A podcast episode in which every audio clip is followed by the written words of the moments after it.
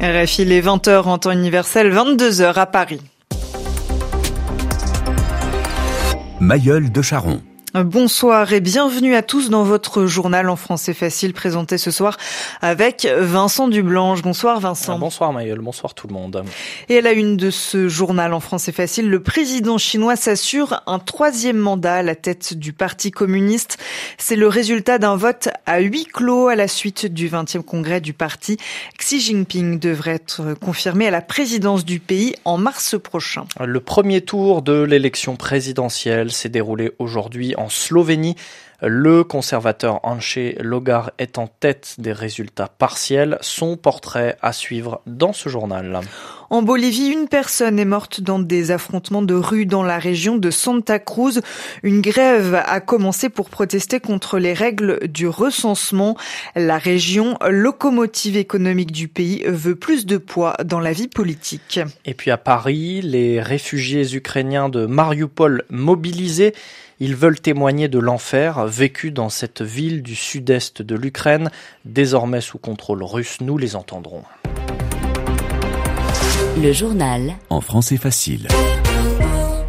Xi Jinping s'assure un troisième mandat à la tête de la Chine. Le président chinois a été reconduit aujourd'hui à la tête du Parti communiste pour cinq ans. Le résultat d'un vote à huis clos à l'issue, à la fin du 20e congrès du Parti communiste chinois. Il devrait être officiellement confirmé à la tête du pays en, mars prochain. En attendant, le, le président chinois s'est exprimé aujourd'hui dans un discours. Il a remercié l'ensemble du parti pour sa confiance.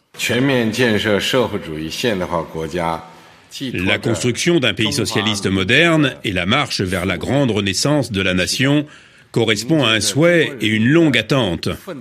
La modernisation de la Chine est le résultat des efforts conjugués du Parti communiste chinois et du peuple chinois.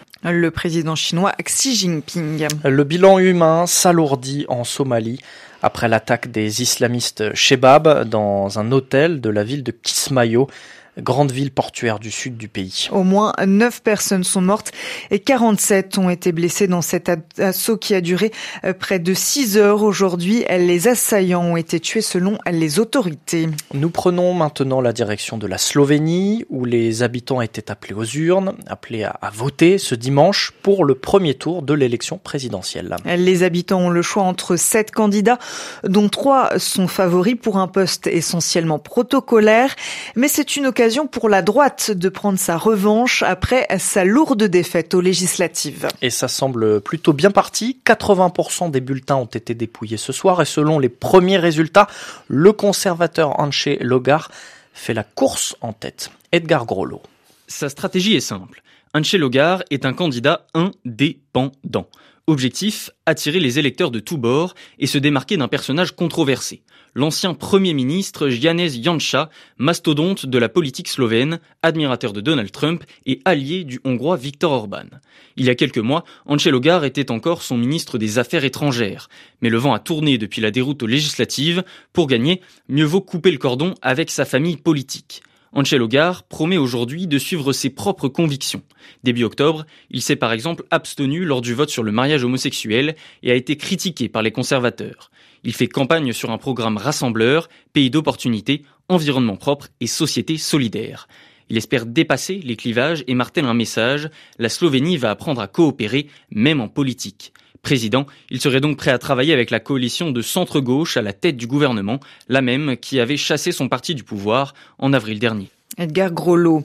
Autre élection au Brésil, cette fois le second tour de la présidentielle se déroulera dans une semaine. Les Brésiliens doivent choisir entre Jair Bolsonaro et Lula dans une ambiance de guérilla et sur fond euh, de fake news.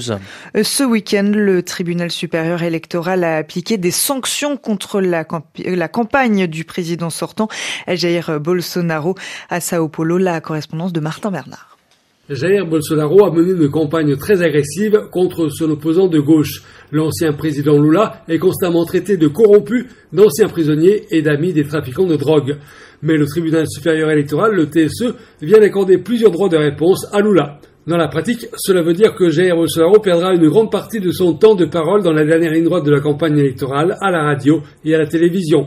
Une mesure qui pourrait jouer en la faveur de Lula à quelques jours du scrutin, alors que l'écart entre les deux candidats semble se réduire selon les derniers sondages. Restent les réseaux sociaux.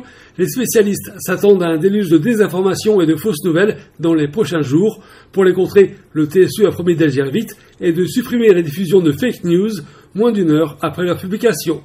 Martin Bernard, Sao Paulo, RFI. En Amérique du Sud, toujours, en Bolivie, les affrontements de rue ont fait un mort dans la région de Santa Cruz. Le blocage de route par des opposants au président de gauche ont entraîné des violences à coups de pierre et de bâtons, notamment à Puerto Cuillaro, petit port à la frontière brésilienne. La population de Santa Cruz, locomotive économique du pays, traditionnellement de droite, proteste contre les règles de recensement. Elle veut renforcer son poids politique. Les explications d'Abla Jounaidi. Voilà deux semaines que la région de Santa Cruz s'est mise en grève à la tête du mouvement des élites économiques et des représentants de la droite politique, déjà à la manœuvre en 2019 contre l'ancien président Evo Morales. Mais comment ne pas tendre l'oreille quand la locomotive économique du pays proteste? La région, avec ses usines agroalimentaires, son agriculture, ses transports, représente plus d'un quart de l'économie nationale.